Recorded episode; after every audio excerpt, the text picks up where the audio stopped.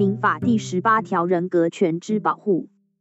一、人格权受侵害时，得请求法院除去其侵害；有受侵害之余时，得请求防止之。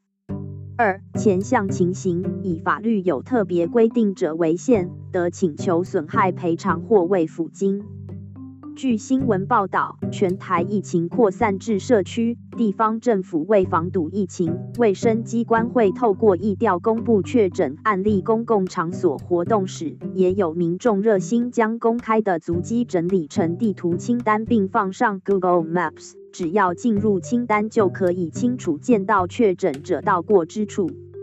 没想到，台中市一间知名的便当店却无辜受灾，因为民众自制的地图清单将该店范围划入确诊者的足迹，导致生意大受影响。